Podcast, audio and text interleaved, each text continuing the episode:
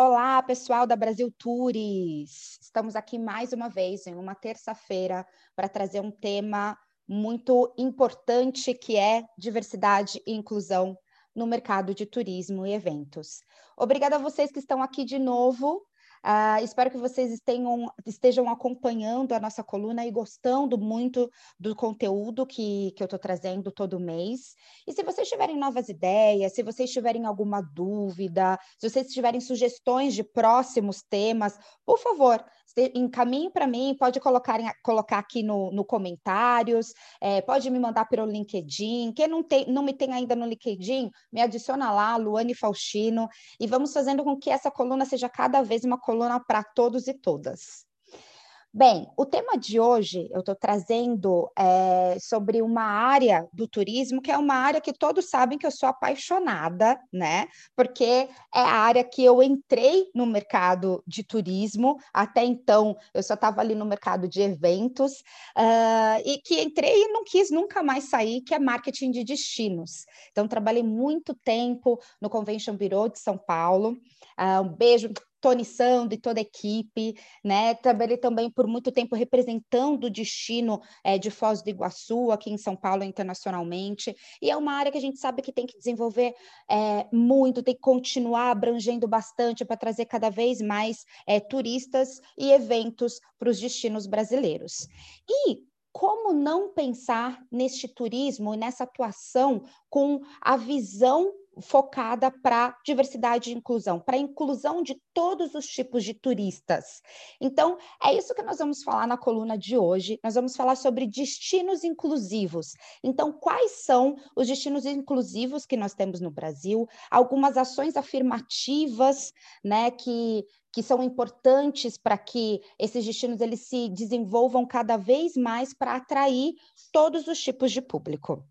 Então, eu trouxe duas convidadas super especiais aqui. É, vou deixar que elas se apresentem dessa vez. Então, primeiro eu vou chamar para participar a Carla Calvalcante. Carla, fala um pouquinho, se apresenta, por favor. Olá, tudo bem? Eu sou Carla Cavalcante, diretora de promoção e mercado da Fundação de Turismo do Mato Grosso do Sul. Sou formada em publicidade, em marketing, e também pós-graduada em gestão pública e privada de turismo. E hoje eu sou responsável aqui pelo estudo e definição de estratégias de posicionamento do estado do Mato Grosso do Sul no mercado de turismo, tanto regional, nacional, internacional, gestão de mídias sociais, é, as ações de promoção que a gente realiza, participação em eventos, realização de eventos também, como roadshows, é, toda essa promoção, como a gente mostra o Estado, como a gente tenta conquistar o trade e também o público final. Que e aí bom. hoje eu estou aqui para falar o trabalho que a gente está fazendo, né? Com a população a LGBT, que é um trabalho bem especial que a gente começou a desenvolver aqui, que está dando bastante resultado, e eu queria compartilhar com vocês. Que bom, Carla. Obrigada, obrigada pelo seu tempo para estar tá passando aqui um pouquinho de tudo que vocês têm feito é, referente à inclusão no destino. Bem, Outro destino super importante que tem feito ações é, importantes uh, quanto à inclusão, não só do público LGBT, mas de, de, de, todos os grupos minorizados, é, sem sombra de dúvida, a nossa cidade maravilhosa, Rio de Janeiro. E por isso que eu chamei a Roberta Werner para participar desse bate-papo com a gente. Rô, por favor, se apresenta para quem não te conhece, que é difícil, né? Bem, muito bom dia, Luane Faustino. Muito obrigada pelo convite. Um prazer, uma honra enorme estar aqui com vocês hoje. Agradecer também a esse parceiro incrível, Brasil Tours, pela oportunidade. Falar um pouquinho né, da nossa trajetória aí. Na verdade, minha formação em turismo e hotelaria, com especialização em marketing. É, eu fui a primeira estagiária do Copacabana Palace, né, muito tempo atrás. É, e, enfim, passei por vários hotéis, né? Minha trajetória bastante sólida na hotelaria, mas também tive a oportunidade de poder é, enveredar para a área de eventos, é, trabalhando com eventos tanto corporativos quanto sociais, e, e, isso acabou fazendo com que a gente também, de alguma forma, despertasse o interesse na área acadêmica. Então, passei né, por alguns anos coordenei uma escola de hotelaria do Rio de Janeiro, né, foram 10 anos à frente da coordenação dessa escola. E aí, por último, né, é, tive uma passagem no, no Hotel Fazano e aceitei esse desafio no ano passado, né, de vir assumir a diretoria executiva do Rio Convention, para dividir um pouquinho né, desse, dessa nossa experiência aí com o destino do Rio de Janeiro. Perfeito. Bem, só mulheres aqui de peso que representam muito essa área. Mais uma vez, obrigada. E vamos começar para as perguntas. Então, é, o intuito aqui é trazer algumas ações. Existem diversas ações que a gente pode fazer para pensar em estratégia de turismo, é, pensando em incluir grupos minorizados. Então, existem ah, no, no, mercado lá fora, os destinos eles já fazem muitas coisas. A gente já vê, por exemplo, a página do Visit Israel, tem uma página só para LGBT, para o público LGBT lá dentro, né? É, a página de Visit Nova York, tem uma página só para turismo, para pessoas com deficiência. Então, já existem algumas ações muito bem é, desenvolvidas por turismo, por turismo internacional, e é muito legal saber que nós é, destinos brasileiros, estamos pensando nisso também.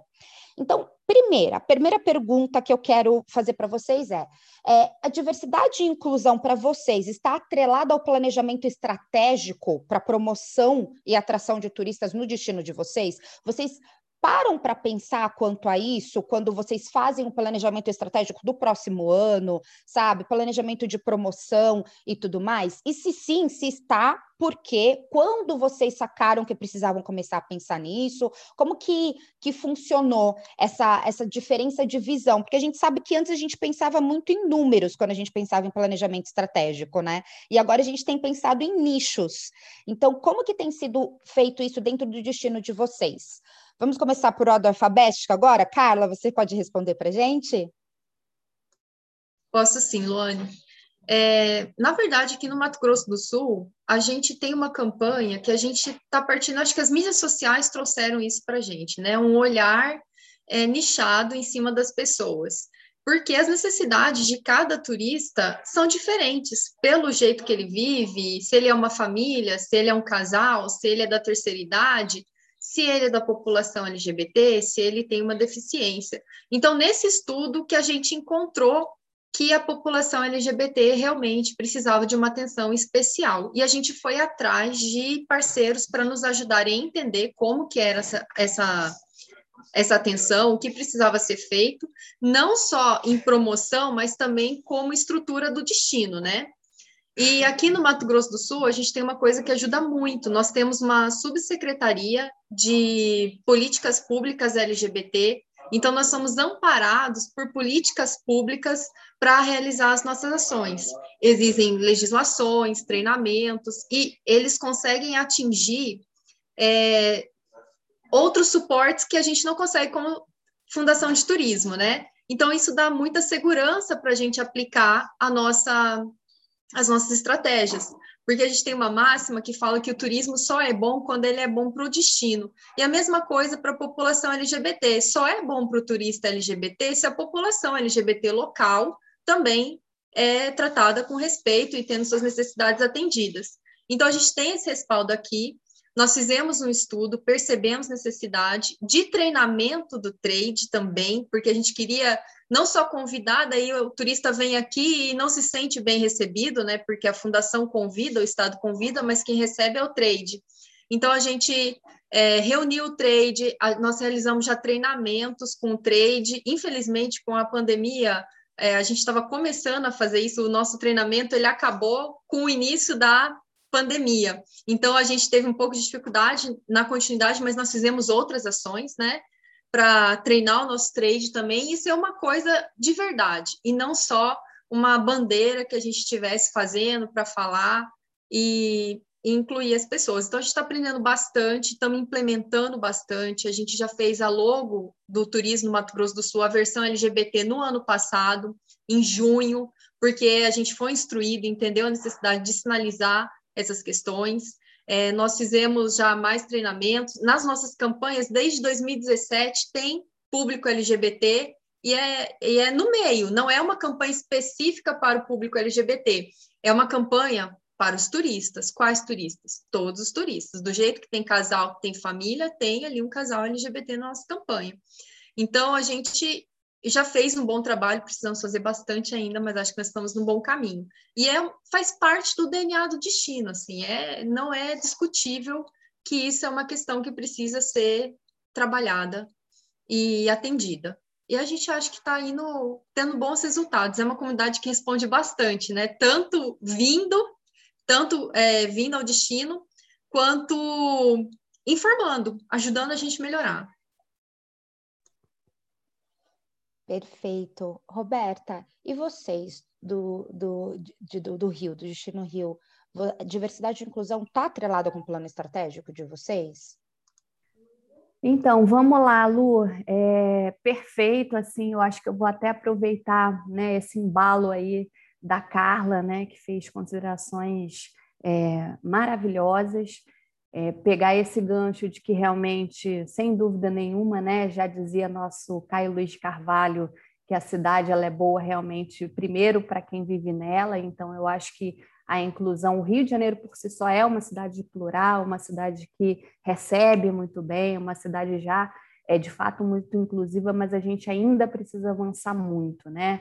É, é, uma, é, é uma triste realidade que ainda em pleno século XXI a gente ainda consiga observar que exista preconceito, né? enfim, exista racismo, exista uma série de atitudes que são absolutamente é, é, assim que, que, não faz o menor sentido hoje, né? Então, muito dentro desse contexto, e é claro que a gente precisa identificar né, e falar de forma muito segmentada, a gente quando fala de inclusão, quando a gente fala de diversidade, a gente essa essa questão ela vai muito além né, do segmento LGBT, sem dúvida nenhuma. É claro que a gente vai buscar né, trabalhar é, uma comunicação muito assertiva para cada um desses públicos, e muito dentro dessa configuração é que a gente tem, né, enfim, desenvolvido o nosso plano de ação para que realmente a gente atinja é, de forma segmentada mas é, é, é, esse essa condição ela assim ela precisa realmente ter um diálogo muito considerável e muito recorrente com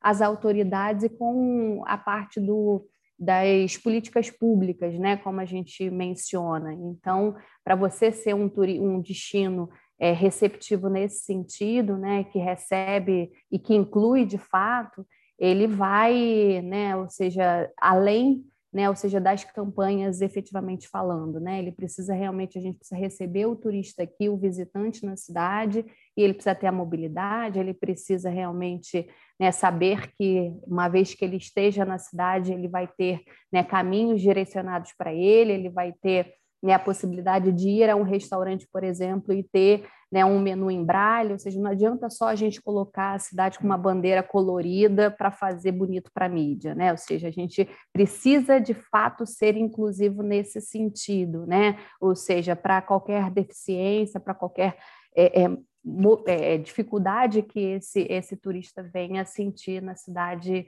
é, do Rio de Janeiro. Perfeito.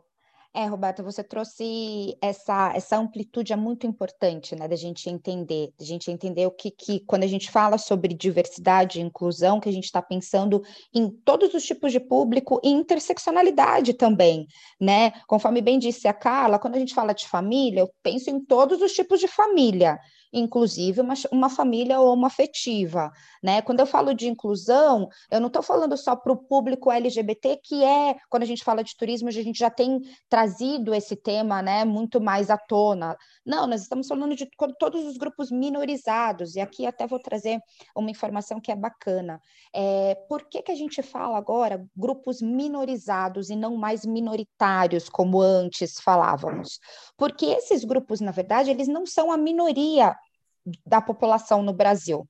Né? Se a gente olha a população negra no Brasil, né, que é composta por pretos e pardos e pessoas autodeclaradas negras, nós somos a maioria, nós somos 56% da população. Então, eu não posso falar que é o grupo minoritário. Do mesmo jeito que quando a gente fala de mulheres, nós somos a maioria em números na população. Por isso que eu não posso falar que mulheres fazem parte do grupo minoritário, mas sim minorizados. Por quê? Porque apesar de nós sermos a maioria na população, nós não estamos representados em várias áreas da sociedade, como, por exemplo, ter acesso ao turismo né? Então, quando a gente é, olha alguns grupos de, de, de, de, viajantes, quantas pessoas negras a gente vê ali? Quantas pessoas com deficiência elas estão naquele grupo? Né? Quando você entra num hotel, né? Quantas pessoas do, desses grupos estão representados ali no, no, hotel? Então, por isso que eles são minorizados, né? Eles não estão tendo acesso a dif, diferentes é, coisas da nossa sociedade, como, por exemplo, viajar, que não existe coisa melhor do que isso.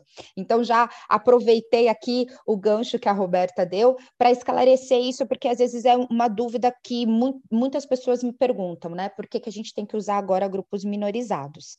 E daí, falando aí, citei, por exemplo, pessoas negras, né? Hoje em dia a gente tem falado muito sobre o afroturismo quando a gente para para pensar estrategicamente é, sobre o afroturismo, ele é até uma ferramenta para você trazer mais opções de passeios, de roteiros dentro do seu destino que você nunca parou para pensar puxa, olha, que eu tenho uma comunidade negra, por exemplo, é, em Maceió, Quilombo dos Palmares, é uma coisa que cada vez mais as pessoas estão querendo visitar para conhecer essa parte da história brasileira, né?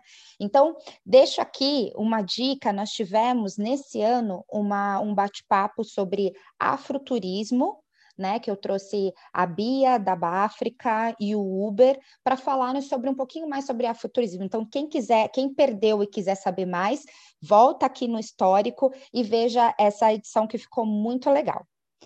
Bem, então eu vou para a segunda pergunta para vocês agora. É, conforme eu disse, o, é, o, público LGBT já é um público que a gente tem bastante foco quando a gente pensar em turismo, né? Isso porque nós temos alguns dados. Por exemplo, o Fórum de Turismo LGBT de 2017, ele trouxe que esse nicho de turismo representou 11% de crescimento nessa, né, né, nessa época. É, enquanto o turismo como um todo apenas subiu 3,5%. Aí você olha e fala, puxa, olha, olha a clara importância desse, desse nicho para o turismo, né? A Organização Mundial do Turismo também trouxe para a gente, uh, nesse mesmo ano, que o público LGBTQI+, ele é responsável por 10% do fluxo de viajantes do mundo, 10% representando 15% das despesas dos usuários do setor. Então, ou seja, é um, é um público que, se a gente, se o destino fechar os olhos para eles, né, vai estar tá perdendo muito. Então, por causa desses dados que a gente já tem muitas coisas desenvolvidas.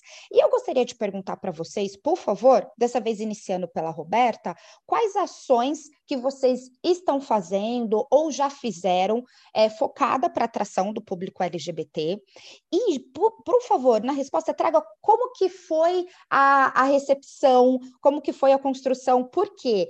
É, eu trabalhando nos destinos já tive muita conversa quanto a isso e um receio, principalmente dos empresários, quanto a algumas ações focadas para o público LGBT.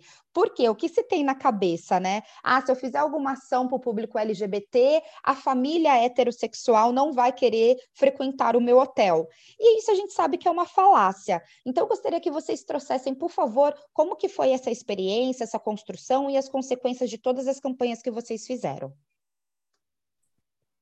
Vamos lá, Lu. Então, assim, é, esse ano foi um ano muito importante, está sendo um ano muito importante para a gente no trabalho especificamente dedicado a esse segmento, né?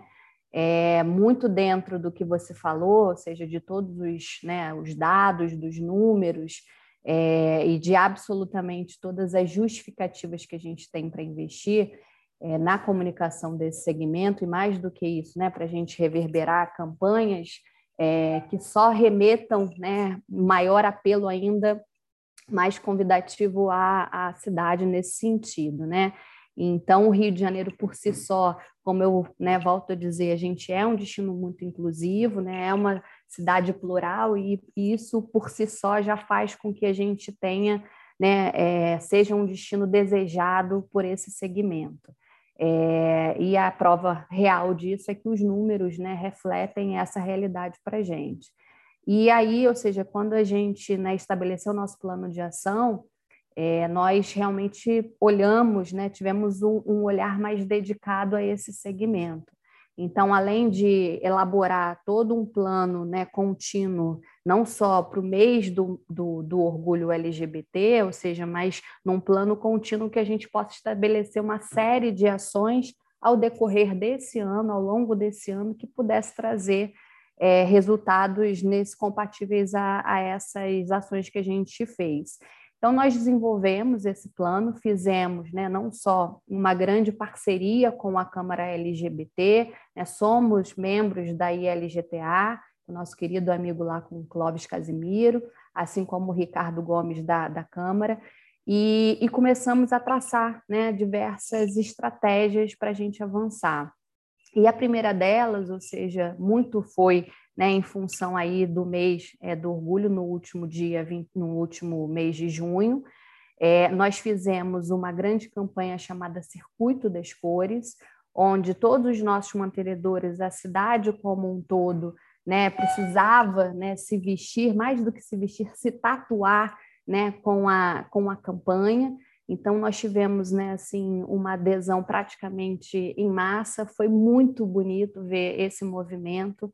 É, e o que trouxe muita robustez a esse movimento foi o engajamento da própria prefeitura.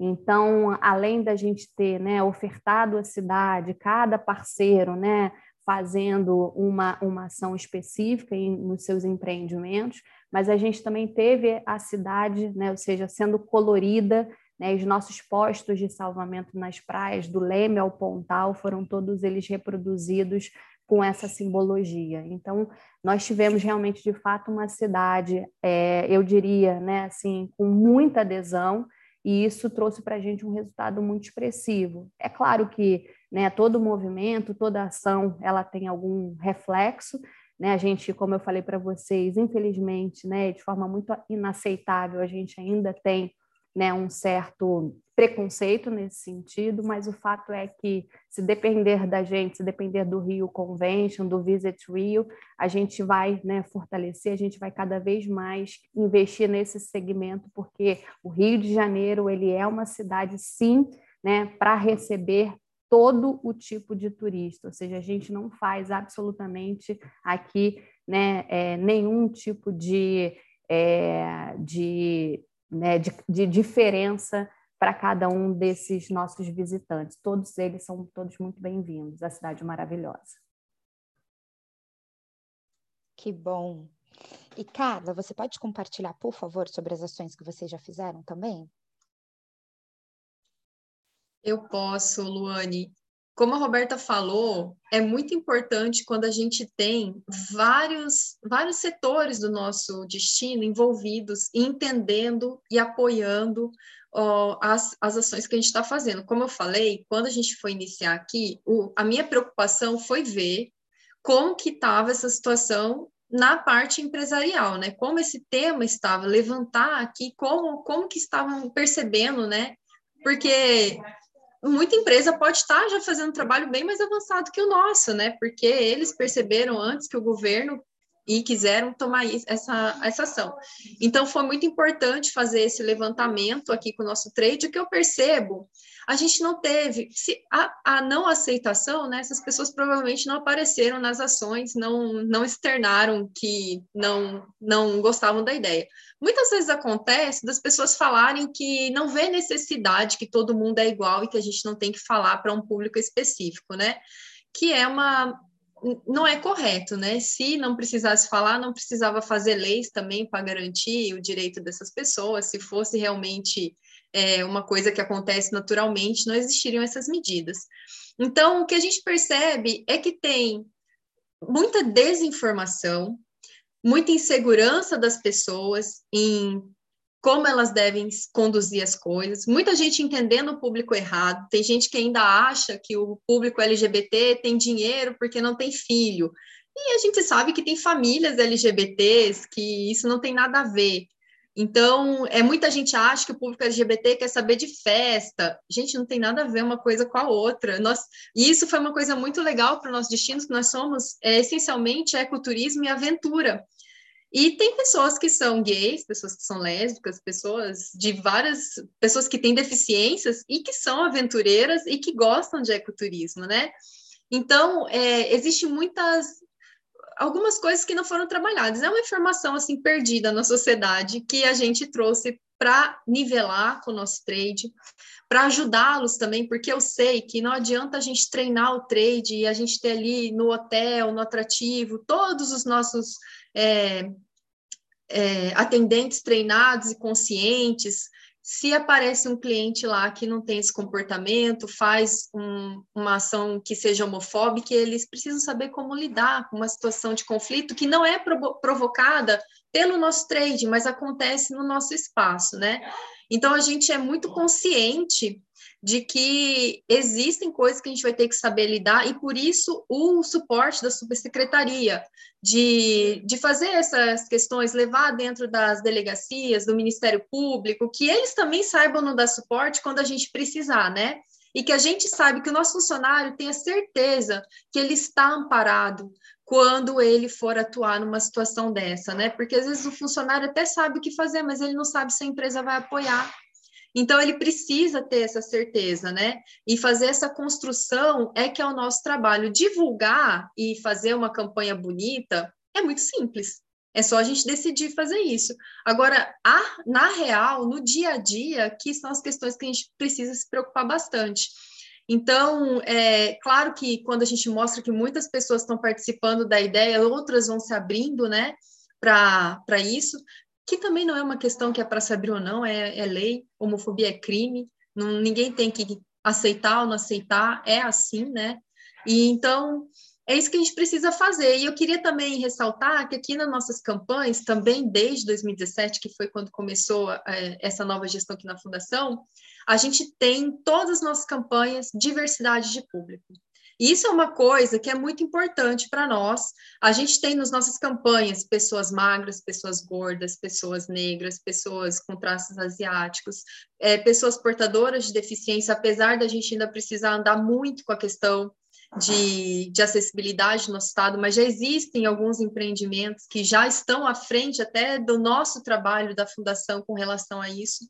Então, a gente tem trazido isso e é muito importante, porque a gente se sente, eu sinto que a nossa campanha é verdadeira e eu gostaria que todas as pessoas conseguissem ver um vídeo nosso e se ver no nosso destino, que eu acho que isso conta muito quando você vê é, a sua você se vê representado, né? Quem você é está ali representado e é muito legal fazer esse trabalho. É um desafio porque a gente tem que pensar na sociedade, né? Com amplitude mas é muito gratificante. Eu espero que a gente sempre melhore com essa em relação a isso. Então a gente tem já um trabalho de treinamento do trade que a gente fez e vai continuar fazendo.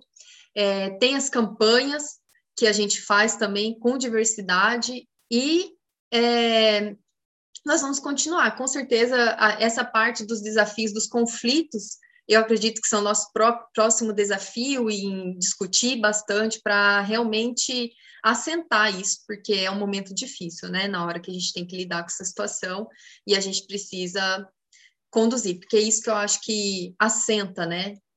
O, o destino LGBT quando ele consegue organizar essas questões na hora que elas aparecem. Nossa, vocês trouxeram tantas informações ricas aqui que eu vou até pontuar algumas para por favor, quem está assistindo a gente tenha conseguido absorver tudo. Então, assim, o, o que a, a Rô falou quanto à simbologia né? Então, mostrar no mês de junho quanto é, visualmente o destino ele é um destino inclusivo para o público LGBTI, o que a Carla falou quanto, nossa, nas nossas campanhas a gente quer representatividade, então que a pessoa se vê, se, se é, consiga se ver né, no, no, nosso destino, é super importante, porque o que, que, que, que dentro de diversidade e inclusão a gente sempre fala que o nosso cérebro ele é associativo. Então, o que acontece? O, o nosso inconsciente ele leva meio, menos de meio segundo para escanear uma informação e dar alguma, algum feedback quanto a isso. Né? Então, tá olhando uma campanha, em menos de meio segundo, o seu inconsciente vai lá e ele vai te falar: olha, esse destino é para mim. Não, esse destino não é. Então, quando você dá todos esses elementos de símbolo, de representatividade, de ver, você o que, que você faz? É instintivo que aquele turista ou aquele potencial turista ele fala assim: esse destino é para mim. E isso, gente, leva menos de meio segundo, pela neurociência, ela explica, tá? Todas as nossas tomadas de decisão, 95% das nossas tomadas de decisões, elas são feitas no nosso inconsciente. Então, se uma pessoa negra com deficiência, um, uma mulher, tá vendo um, qualquer tipo de, de promoção, propaganda do seu destino. E o consciente dela fala assim: puxa, isso não é para você, nossa, é muito radical, só estou vendo homem. Ah, não, é só, só as famílias é, heterossexuais. O que, que ele faz? Passa para o próximo destino. Então, essa simbologia, essa representatividade que vocês estão falando é essencial quando a gente fala num processo, numa estratégia de promoção. Né?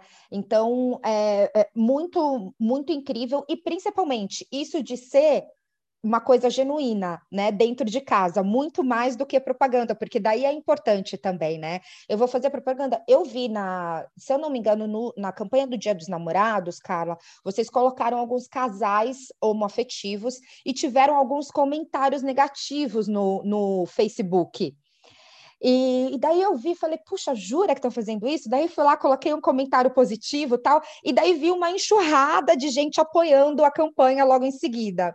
Então tem que ter muito isso que você falou, né, Carla? Tipo, se tá organizado dentro de casa, que nem a Roberta também disse, puxa, era uma campanha cores, a gente tem o nome da campanha, foi aprovado e tudo mais. Se isso está bem organizado dentro de casa, vocês conseguem gerar, gerir esse conflito de uma forma muito bem é, estruturada e, e, tudo mais. Se o destino só pensa em fazer uma propaganda, mas não pensa em arrumar dentro de casa, quando vem um conflito como esse, ele não sabe como lidar certo? É, como, como que foi a repercussão depois dessa, dessa campanha, Carla? Vocês no final, porque eu, eu voltei lá e vi alguns, é, muitos comentários positivos. No final, vocês acabaram mensurando, teve mais apoio do que, do que o contrário? Olha, Luane, na hora que, que a gente viu o comentário, foi bem é, a gente sentiu bem na pele como é esse conflito que eu acabei de falar, né? E ainda ali na internet. Então, é, a gente precisa. É, foi ali que a gente sentiu que o trabalho de casa estava sendo bem feito, sabe? Porque, na verdade, isso daí era um post que estava no nosso. Já tinha sido postado há algum tempo. E como quem segue o nosso perfil já está acostumado a ver casais LGBT, ele passou ali no nosso perfil bem tranquilo, só que ele foi anunciado. E nesse anúncio atingiu pessoas que não estão é, seguindo a nossa página, nossa comunicação. E apareceram cinco comentários é, homofóbicos, assim, com desdém, com ironias ali, ai, casal, eu estou louco, umas coisas desse jeito. E aí a gente foi lá e respondeu para eles, né? Fomos lá, porque também a gente não vai fazer é, discussão dentro do, da internet, né? A gente procura fazer as coisas que sejam assim, a gente não quer discutir na internet, mas a gente também não vai deixar acontecer uma coisa que não é para acontecer. Então a gente foi ali e colocou sim, se duas mulheres querem ser um casal, isso é uma decisão delas, e a homofobia foi enquadrada como crime, né? É, na lei de racismo, e deixamos essa resposta lá. E o público LGBT acabou vendo o post. Gente, depois que vocês entraram ali para elogiar a campanha, É, ninguém, óbvio, alguns até apagaram, viu? Os que escreveram lá as bobeiras. É. Ninguém, óbvio, escreve, entrou mais, tinha mais 70 comentários.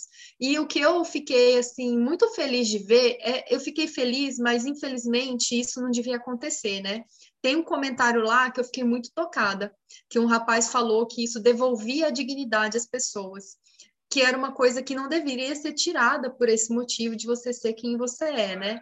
Então a gente vê eu me sinto gratificada por fazer um trabalho que não impacta só no turismo, que impacta na vida das pessoas e que pode melhorar a sociedade se a gente conseguir levar essa mensagem para mais pessoas, né? Então, foi uma coisa bem bacana e a gente foi até elogiado porque a gente não faz campanha LGBT só para público LGBT, é para todo mundo, igual as outras, os outros é. posts que estão lá, que também é para todo mundo.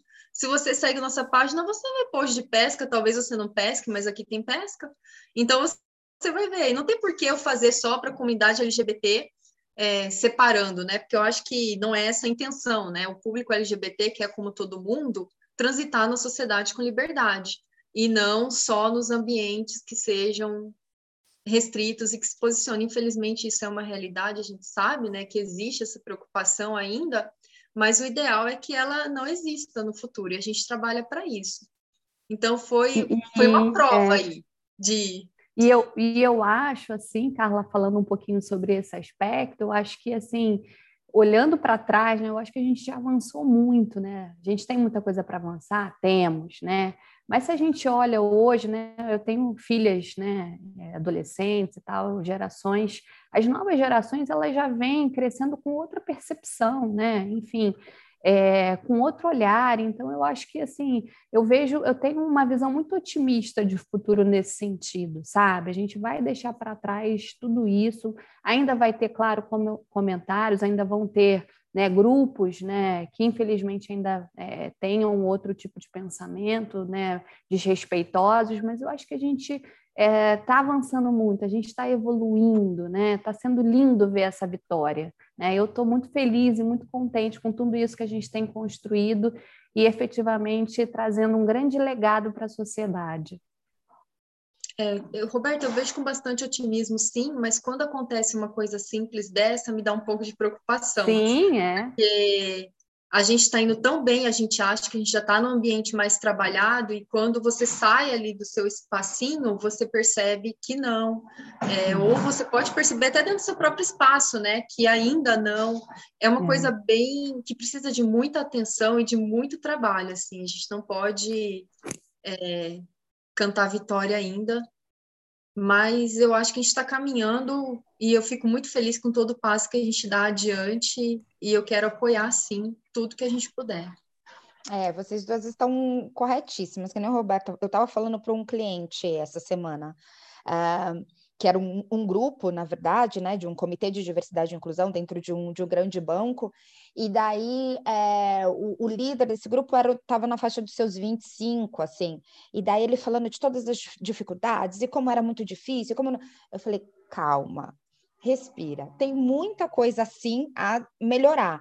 Mas eu, por exemplo, uma profissional de 38 anos, eu olho para trás e falo assim: imagina, com 25 eu não ia nem trazer a temática racial para dentro do, da, da, minha empresa, é. sabe? Porque eu ia ter receio de falar sobre isso. Hoje em dia eu estou achando lindo vocês terem a liberdade de ter um comitê com budget para falar sobre isso dentro de uma instituição dessa. Então, vamos almejar onde a gente quer ir? Vamos, mas vamos comemorar as pequenas conquistas também, né? Porque senão a gente fica sem energia. Então, por exemplo, para mim, aqui, tá falando com vocês e pensando e, e, aprendendo sobre todas essas ações que vocês estão desenvolvendo dentro do destino, é incrível. Eu sempre fui a única mulher negra no trade também de, de marketing de destino, entendeu? E já tive que ouvir muita coisa. Então, é, estamos avançando, mas tem muita coisa para fazer ainda, né? Bem, é, Outra dica que eu vou dar aqui, hoje está o dia do, do jabá aqui da, da, da, coluna, é que nós fizemos uma coluna sobre turismo LGBT com o Rafael Like, que ele tem um blog super bacana que chama Viagem Bi, e ele deu várias dicas sobre o que, que é o turismo LGBT. Então, vocês de destinos que estão assistindo a gente, além de todas essas dicas que a Roberta e a Carla deram, se vocês quiserem saber de outras coisas, voltem também ali nas edições é, atrás da coluna e vejam essa, esse bate-papo que ficou muito rico, trouxe bastante coisa, é, dicas também de como vocês se prepararem melhor para esse público. E agora, eu gostaria de trazer um, uma outra visão quanto que a gente precisa muito evoluir também, que é o turismo inclusivo para pessoas com deficiência. Então, é, esse também é um público que puxa, a gente precisa aprender muito no o que fazer e como fazer. Então, nós sabemos que nós temos 23,9% da população é, brasileira que tem alguma deficiência. Isso representa 45 milhões de pessoas. Gente, é muita gente né? E, e, cada uma ali que precisa de uma de, um, de um, uma atenção diferente. Então, até falo, né? A gente, a gente tinha bastante costume de falar assim, necessidades especiais. Não são necessidades especiais, é só a nossa forma de ver o que sempre foi feito de uma forma diferente. A pessoa ela precisa só turistar de uma forma diferente, né? E, e esse público é um público que representa não só é, as pessoas com deficiência, quando a gente para para pensar em acessibilidade, a gente não está falando somente com pessoas com deficiência, mas também pessoas idosas, então, por exemplo, a cara falou: puxa, a gente quer fazer um turismo para a família, não importando a família. A família, você vai querer levar o vô também? Né? Você vai querer levar a criança também? Então, a gente vai precisar pensar em acessibilidade para todo esse público, né? Então, em, em rampa, em trilho acessível, em piso tático, né, equipamentos a, a, adaptados. Então, ah, eu tenho roteiros incríveis aqui, mas quantos desses roteiros uma pessoa com deficiência vai conseguir fazer? Uma pessoa, uma, um idoso vai conseguir fazer, né? O quanto os seus guias são preparados para lidar com uma pessoa com deficiência? Por exemplo, ele vai olhar e falar assim: puxa, coitadinho, ninguém com deficiência quer ser visto como coitadinho, ou simplesmente vai conseguir lidar com aquilo com a melhor forma. Então, é, é super importante a gente pensar nessa sensibilidade para um público puxa, falei aqui, 45 milhões de pessoas, pessoas com deficiência e 11% de, de, de população considerada como idoso. Cada vez mais a gente sabe que a população brasileira está ficando mais velha, a gente está deixando de ser aquele país jovem que a gente falava antes, né? Então, quais são as ações que vocês já fizeram pensando nisso, pensando em acessibilidade é, dentro da cidade, em deixar realmente a sua cidade uma cidade acessível para esse público? Bem, quem quiser começar, valendo. Vou começar então. É... Bem, a gente aqui em termos de Rio de Janeiro, né? A gente vale lembrar que nós, de forma recente, sediamos o, as, as Paralimpíadas, né, em 2016. E eu acho que é, para a gente poder estar né, tá apto a sediar uma Paralimpíadas, a gente precisou realmente fazer um investimento grande nesse sentido.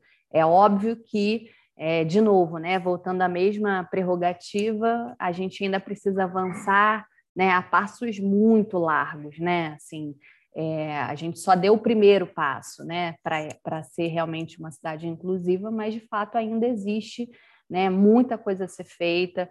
E pensando nesse sentido, sabe, Lu, a gente é, um dos segmentos que a gente teve um olhar né, muito dedicado foi justamente olhar para os eventos esportivos, pensando numa cidade né, que foi sede, né, que foi host aí para um Jogos Olímpicos e, enfim, vários outros eventos esportivos vieram para o Rio de Janeiro e a gente tem hoje um legado subaproveitado. E aí a gente correu justamente para poder estreitar essa relação tanto com o COB quanto né, com o Comitê Paralímpico.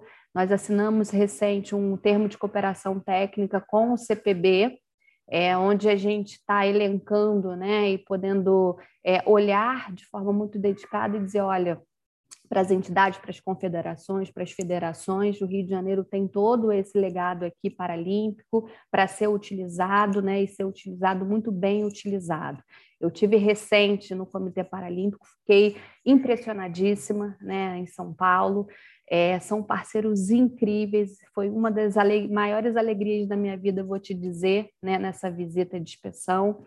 É, um, aí me deu uma, um orgulho de ser brasileira, porque eu acho que a gente, nesse sentido, né, o centro de treinamento deles, a gente não perde para ninguém, né, em, vários países, a gente está ali realmente né, podendo ter uma infraestrutura de primeiríssima qualidade. Então, até queria fazer aqui um agradecimento muito especial né, toda a turma, toda a família do CPB e dizer que a gente está muito feliz nessa parceria. Então, a nossa ideia realmente é que a gente né, possa trabalhar fortemente né, o, o mais nesse sentido, né, olhando nessa perspectiva, é, e mais do que isso, né, ou seja, fazendo a provocação, a cobrança às autoridades, aos, às esferas governamentais, para que a gente tenha um município, né, de fato, apto a receber e a incluir o visitante né, que venha. Então, o primeiro evento que a gente está desenvolvendo é o Mundial é, de Bocha Paralímpica, já no ano que vem, em dezembro de 2022, a gente já tem trabalhado fortemente nesse sentido.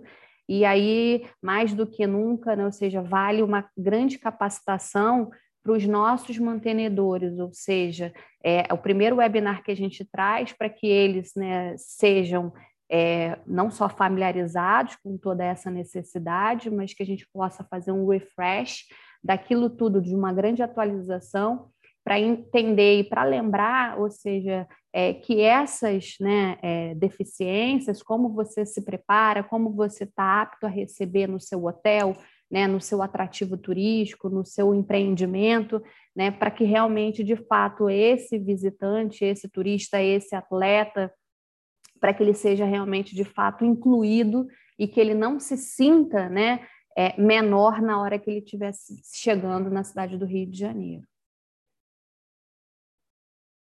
Perfeito. É ótimo quando evento assim faz com deixe deixa um legado, né? Então, nunca mais vai apagar o que vocês construíram e agora só a, ali para frente, né?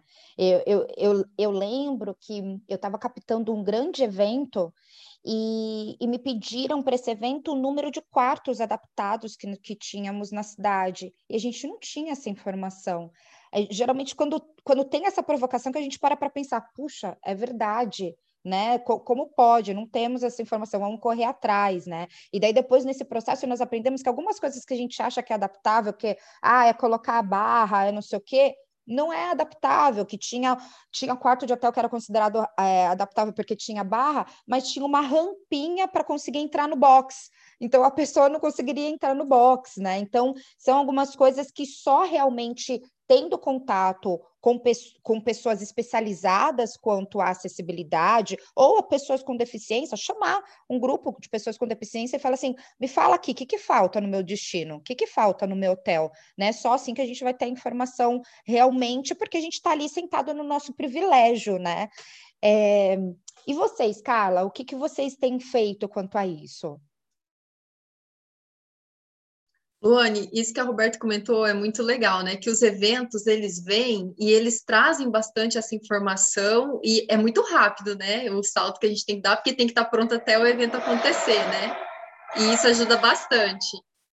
É, Aqui no Mato Grosso do Sul, a questão da, desse preparo precisa, a gente precisa estruturar melhor como a gente fez essa estruturação do LGBT. A gente tem aqui em estudos, né? Eu já tenho bastante cases, benchmark de, de destinos que hoje já são reconhecidos, que hoje já são é, destaque em acessibilidade, é, mas a gente tem a gente tem alguns atrativos que têm acessibilidade, mas a gente precisa fazer uma construção que seja que dê autonomia, né? Eu acho que o que as pessoas querem é ter autonomia e não para elas fazerem como elas querem. Muitos, muitas pessoas com portadores de deficiência, elas elas treinam, né? Ter autonomia própria e a gente precisa oferecer para elas um ambiente que elas possam exercer essa autonomia que elas conquistam, né, com bastante empenho. Então a gente tem, tem atrativos lá em Bonito. No nosso vídeo primeiro, Visit MS 2017, tem um cadeirante fazendo uma flutuação que a gente achou bem e é real, tá? Assim, no nosso vídeo não aparece nada que não é real, que foi feito só para fazer a gravação. E isso é muito importante mostrar, porque é uma atividade de aventura que às vezes a pessoa que tem deficiência não entende que ela tem oportunidade. É uma experiência maravilhosa. Então, a gente ter um atrativo que oferece isso é muito importante. Só que a gente também precisa dar suporte para ele, que o turista tenha essa experiência em outros atrativos, no hotel, no restaurante, na cidade, no aeroporto. É uma construção bem completa, né? A gente tem barcos, hotéis de pesca que tem um, um, apartamento com acessibilidade.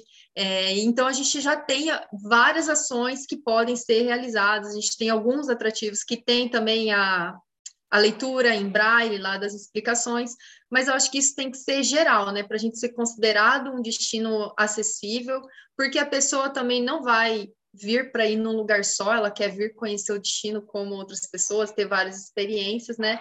Eu acho que a gente precisa melhorar ainda nesse quesito. A gente está andando, mas eu acho que se a gente conseguir colocar isso dentro de uma ação, como a gente conseguiu colocar o LGBT, a gente vai andar mais rápido e vai conseguir entender melhor essas necessidades e também atender esse público que é nosso interesse. Eu acho que é muito legal oferecer uma atividade de aventura, porque, como eu falei, né, não é porque é gay que não gosta de aventura, que só gosta de festa, e também não é porque tem uma deficiência que não gosta de aventura, que não gosta de natureza, que não quer mergulhar no rio. Tem nada a ver. E é, é um trabalho que a gente precisa fazer para atender as pessoas, e eu acho que a gente tem o nosso trade, nosso, nosso trade está do nosso lado para tudo, gente. É uma maravilha trabalhar aqui no Mato Grosso do Sul. Eles compram, muitas vezes eles saem na frente, e isso é muito bom, porque eu me sinto muito segura quando a gente aborda essas questões que envolve infraestrutura e também o trabalho de outros, outras empresas e secretarias, associações que não só a Fundação de Turismo, que é onde eu trabalho. Que bom, gente. É isso, é um trabalho de empatia, né? É, sempre falo, é tentar pensar, sentir como o outro. Então, imagina você, você viajando, e daí com seu, sua família, e daí você saber que, ao falarem para você, ó, esse passeio você pode fazer, mas esse daqui você não pode. Até aqui você pode ir, mas até ali é. você não pode. Pensa a sensação, como que você se sentiria, né? Eu já fui em atrativa que se considerava acessível, mas era assim, tinha algumas fases dele e a mais legal uma um, um cadeirante não conseguia chegar. Então, pensa a frustração. Então, é, responsáveis por, por atrações, por, pelos destinos e tudo mais, se coloquem neste lugar, né? Quando a gente pensa num destino acessível, pensa que pode ser todos nós amanhã. Amanhã a gente pode estar atravessando a rua, ser atropelado pelo ônibus e precisar estar andando de cadeira de rodas a partir dali. Então, e a gente quer continuar vivendo como a gente está vivendo. E é assim, pessoas com deficiência, elas querem continuar tendo acesso como todos nós temos acesso. Então, é um processo de empatia. Bem, gente, eu sempre, toda coluna, faço a mesma brincadeira, que eu falo que é super difícil fazer esse bate-papo em uma hora, porque dá vontade de falar mais, uma coisa acaba puxando a outra, e eu sempre tenho a, a sorte de trazer é, pessoas incríveis como vocês, que têm muito conteúdo, então dá vontade de continuar é, extraindo todo o conteúdo e experiência de vocês, mas vamos parar por aqui. Então, eu quero mais uma vez agradecê-las pela participação, deixar aqui o canal aberto se vocês tiverem mais dúvidas, quem está nos assistindo, puxa, quiserem saber melhor como foi a experiência delas em cada um das, das ações afirmativas que, que elas trouxeram, Coloquem aqui nos comentários, nós vamos responder para vocês, vamos fazer com que essa, esse seja o início de uma conversa de muitas transformações que a gente pode fazer aí dentro do destino de vocês e passem a informação para frente, tá?